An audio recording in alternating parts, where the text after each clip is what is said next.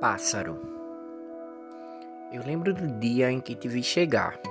De início, parecia bem assustado, mas isso é normal para quem ainda ia ter que se acostumar com a nova realidade. Te via para lá e para cá, dentro de um espaço que te limitava a ser por completo. E isso me angustiava às vezes por ver que parecia estar sofrendo. Acredito que olhavas por entre as brechas e pensavas: como é estar lá fora?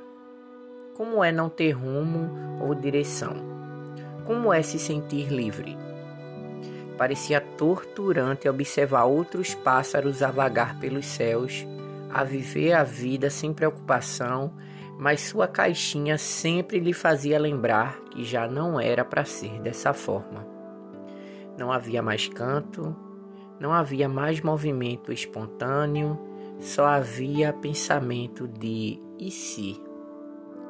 Mas de dentro, talvez você se sinta protegido de certas ameaças, de situações que possam lhe machucar.